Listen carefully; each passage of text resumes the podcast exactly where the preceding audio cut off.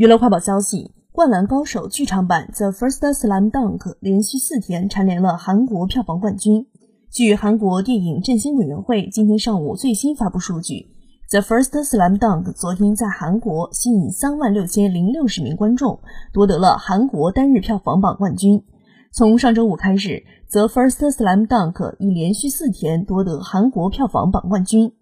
韩国电影交涉与美国电影《阿凡达：水之道》昨天分别吸引两万五千零八十五名观众和两万三千四百一十九名观众，分别排在了票房榜第二位和第三位。